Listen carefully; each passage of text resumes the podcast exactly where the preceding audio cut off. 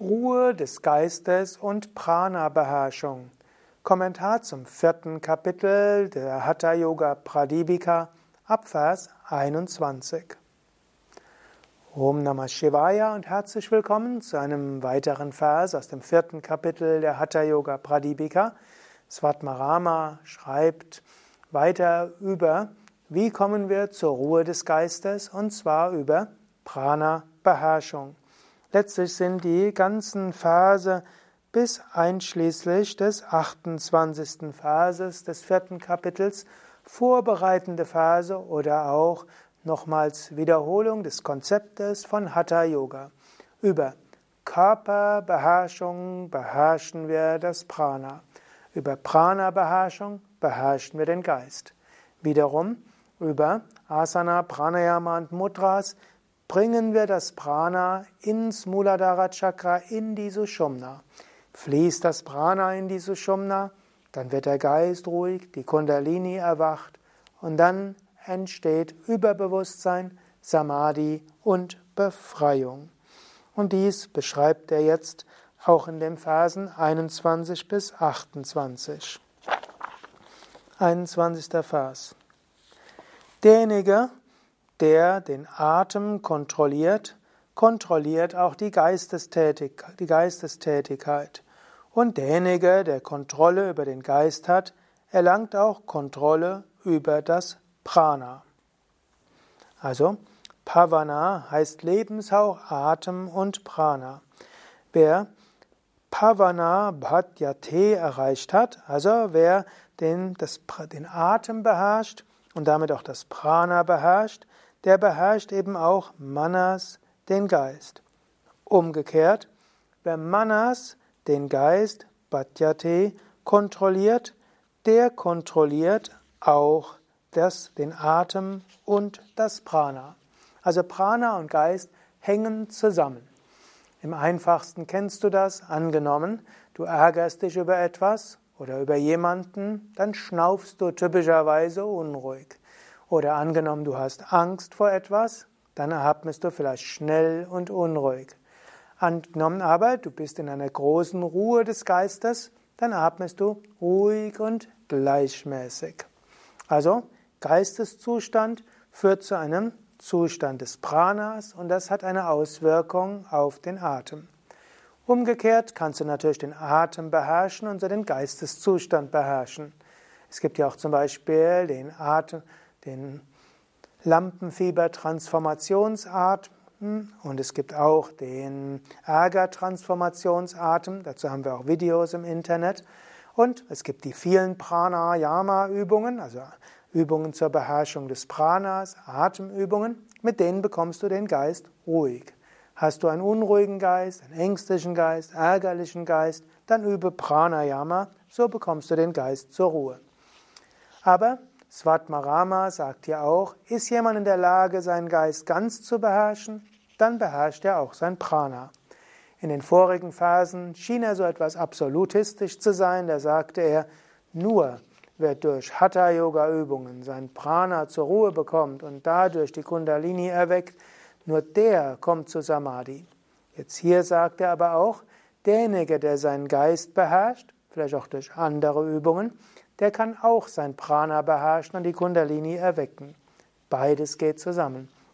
Und Swami Shivananda sagt auch, der Jnana-Yogi, der gelernt hat, sich zu lösen von allen Verhaftungen, hat einen so klaren Viveka, also Unterscheidungskraft, dass er eine Herrschaft über den Geist hat und allein durch seinen Willen die Kundalini erwecken kann.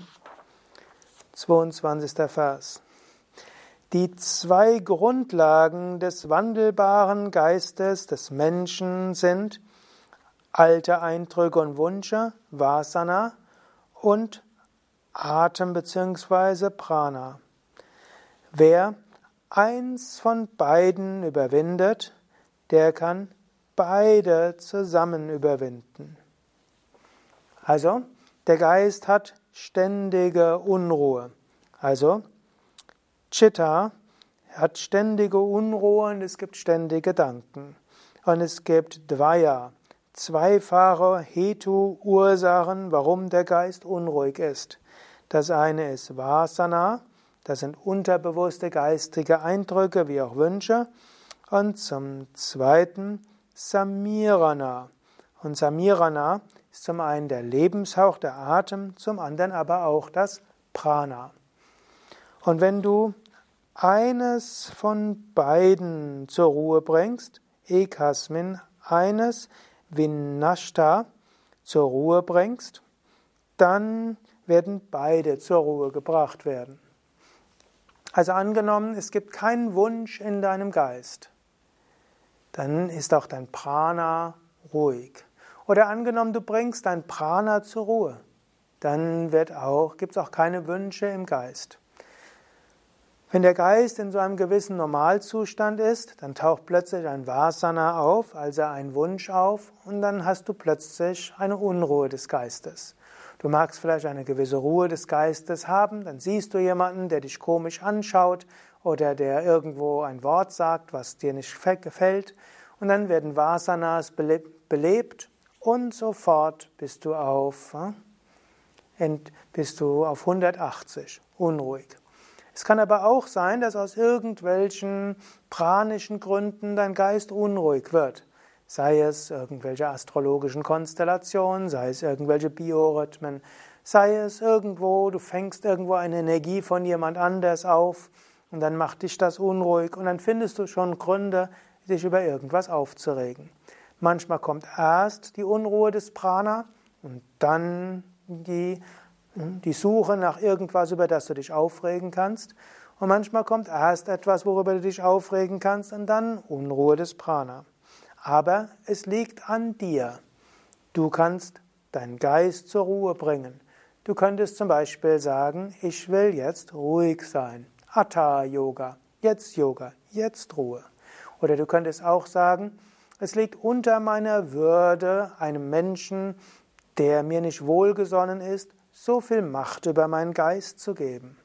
Ich finde es immer wieder erstaunlich, wie viel Menschen anderen Macht über ihren Geisteszustand geben, insbesondere solchen Menschen Macht über ihren Geisteszustand geben, von denen sie annehmen, dass diese ihnen nicht wohlgesonnen sind. Das ist ziemlich unwürdig.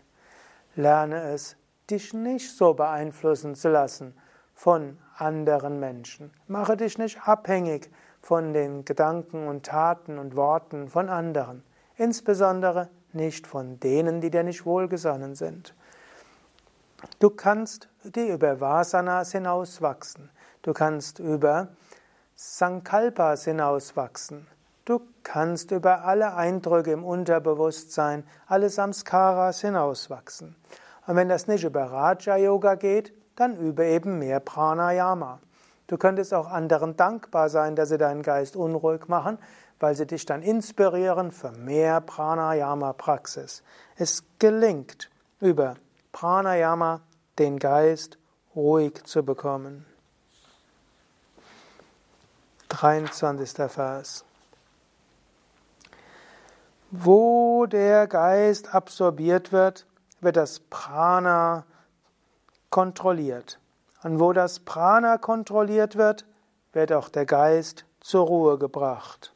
Also, Manas kommt zu Vili, also zur Auflösung, zur Ruhe, wenn Pavana Li, also wenn der, wenn der Lebenshauch zur Ruhe gekommen ist.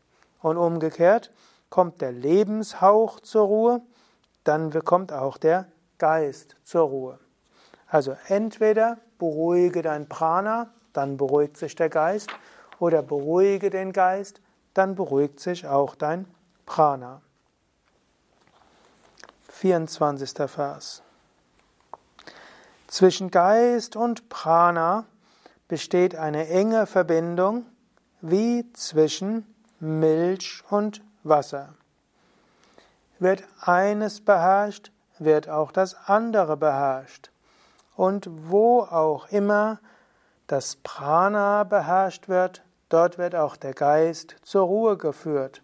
Und wo auch immer der Geist zur Ruhe geführt wird, so ist auch das Prana zur Ruhe geführt. Also, angenommen, du hast Milch, kann auch Sojamilch sein, dann gibt es auch Wasser. Das Wasser ist automatisch in dieser Milch drin. Du kannst jetzt nicht die Sojamilch vom Wasser trennen. Das gehört irgendwo zusammen. Ist vielleicht ein etwas eigenartiger Vergleich, aber jedenfalls Sojamilch hm, ist notwendigerweise zusammen mit der Flüssigkeit. Und so gehören auch Geist und Atem zusammen. Beherrsche den Atem, so beherrschst du das Prana und damit den Geist. Beherrschst du den Geist, beherrschst du das Prana und damit den Atem. Und so kannst du entweder deinen Geist beherrschen oder deinen Atem und dein Prana beherrschen. 25. Vers.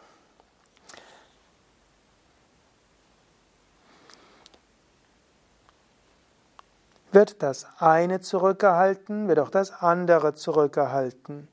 Handelt das eine, macht das andere das gleiche. Werden sie nicht aufgehalten, setzen die Indriyas, die Sinne, ihre jeweilige Tätigkeit fort.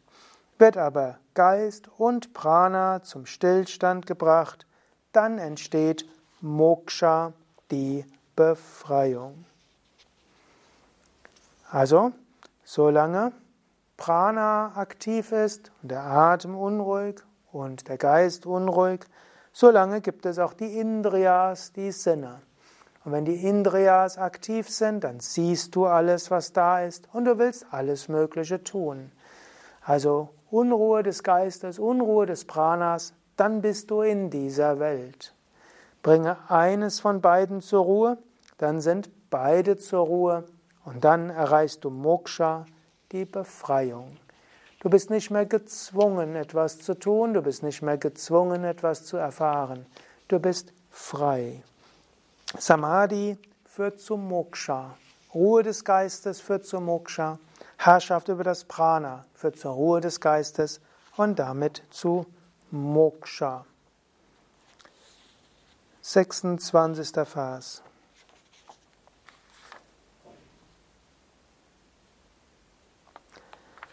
Die Natur des Geistes ist wie Quecksilber, unbeständig bzw. wechselhaft. Bindet man sie, das heißt, bringt sie zur Ruhe, was auf dieser Welt ist unmöglich. Also hier sagt er, das Quecksilber ist normalerweise unruhig. Also Quecksilber ist ja letztlich Metall und das bei Raumtemperatur flüssig ist. Und damit ist es unruhig. Im Unterschied zum Beispiel Gold oder Eisen sind fest. Quecksilber dagegen ist unruhig und es ist schwer, es wieder aufzufangen. Und Svatmarama bezieht sich hier so ein bisschen auf einen bestimmten Vorgang der Alchemie, wie man eben Quecksilber festmachen kann. Das gilt jetzt in Indien als ein alchemistischer Prozess, sicherlich auch chemisch erklärbar, wo flüssiges Quecksilber mit bestimmten Kräutern verbunden wird und nachher hat man festes Quecksilber.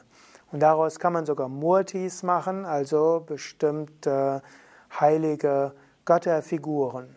Ich kannte zum Beispiel, Beispiel jemanden, der hatte selbst, hm, das war ein Amerikaner, eigentlich ein südafrikanischer Amerikaner, der in Indien eine Zeit verbracht hatte und dort bestimmte Tantriker kennengelernt hatte und so hat er war beim heiligen Ritual dabei, wie flüssiges Quecksilber über mehrere Tage mit verschiedenen alchemistischen Prozessen, mit verschiedenen Pflanzen und Kräutern verbunden wurde. Nachher hatte er dann einen Shivalingam, der fest war und den er dann in ein Tuch eingewickelt hat und dort jeden Tag Puja mitgemacht hat und dieser Shivalingam hat eine riesige Ausstrahlung und Aura gehabt. Natürlich gilt es bei der ganzen Sache vorsichtig zu sein. Quecksilber ist ja eines der Schwermetalle, die für den Menschen sehr ungesund sind. Aber es heißt, wenn dieses Quecksilber gebunden wird in einem alchemistischen Prozess, dann ist es sogar heilend. Gut, also Quecksilber im Normalfall ist unruhig. Quecksilber im Normalfall ist sogar gesundheitsschädigend, kann sogar vergiftend sein, tötend sein. Aber dieses Quecksilber kann man durch einen alchemistischen Prozess festmachen und dann segensreich heilend machen. So ähnlich ist es auch mit dem Geist. Der Geist ist normalerweise unruhig. Er ist nicht zu fassen. Es ist kaum möglich, den Geist zur Ruhe zu bringen. Und der Geist ist letztlich auch giftig. Immer wieder bekommst du Vorstellungen, wie schlimm andere Menschen sind. Immer wieder bekommst du Vorstellungen, wie schlecht du bist. Immer wieder regst du dich über alles Mögliche auf oder hast Ärger oder ängstlich oder kommst in die Depression und so weiter. Also der Geist ist wie Quecksilber unruhig und letztlich auch Quelle von viel Leid. Du kannst aber den Geist ruhig machen. Und ist der Geist ruhig unter, unter Kontrolle, kannst du alles erreichen in dieser Welt. So ähnlich wie dieses gefestigte Quecksilber mindestens in der alchemistischen Mythologie segensbringend ist für alles Mögliche. So ähnlich kannst du mit deinem Geist unter Kontrolle alles erreichen in dieser Welt. Bringe also deinen Geist unter Kontrolle und dann kannst du alles erreichen, was zu erreichen ist. 27. Vers. O Parvati, Quecksilber mit Hilfe von Kräutern in eine feste Form gebracht und Prana durch Kumbhaka in einen ruhigen Zustand versetzt, zerstört alle Leiden. Sich selbst so zerstörend bewirkt es, dass kranke Menschen lange leben und es befähigt es, sich in die Luft zu erheben. Das, dieser 27. Vers ist letztlich ein, ein Zitat aus einer anderen Schrift. Die meisten tantrischen Schriften sind ja Dialoge zwischen Shiva und Parvati. Shiva, eigentlich das kosmische Bewusstsein, Parvati, eigentlich Shakti, die kosmische Energie werden in der indischen Mythologie auch verkörpert dargestellt. Und die tantrischen Schriften sind größtenteils Dialoge zwischen Shiva und Parvati. Mal ist Shiva der Lehrer, der Parvati unterweist, mal ist Parvati die Lehrerin, die Shiva unterweist. Und dann gibt es immer irgendeinen Menschen, der hört das Ganze und gibt es dann weiter. Und hier ja, zitiert letztlich Svatmarama aus einer anderen Schrift. Dort sagt er dann nämlich, O Parvati, wenn Quecksilber und Atmung beruhigt sind, dann werden Krankheiten vernichtet und durch ihre Hilfe wird selbst der Tote wiederbelebt. Also was zur Ruhe gekommen ist, Murchita. Vernichtet Harate, Vyadhi, die verschiedenen Krankheiten. Und sogar Tote können, Ji, Jivayati wiederbelebt werden. Und wann geht das? Wenn etwas gebunden wird, und zwar zum einen Rasa, das Quecksilber, und zum anderen Vayu, der Atem, das Prana. Also gilt es, mit dem, das Prana durch Kumbhakas, durch Atemübungen zur Ruhe zu bringen. Das vernichtet zum einen alle Krankheiten, und zum anderen hilft es auch, in höhere Bewusstseinsebenen zu kommen, Kecharata im Luftraum zu wandeln, was natürlich heißt, von der Identifikation von Körper und Psyche sich zu lösen, die Unendlichkeit zu erfahren. Gut, trotzdem nochmal von mir die Warnung, diese Quecksilber-Analogie, nimm es als Analogie, versuche es nicht selbst aus, denn das könnte auch gefährlich sein. Dagegen Pranayama ist nicht gefährlich. Pranayama hilft dir, Krankheiten zu überwinden, hilft dir, höhere Bewusstseinsebenen zu erlangen, schließlich Moksha, Befreiung zu erlangen und dann ist alles zu erlangen. 28. Vers.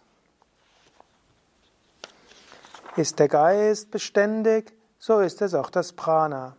Und ist das der Atem beständig, so ist auch das Prana ruhig und der Geist ist ruhig.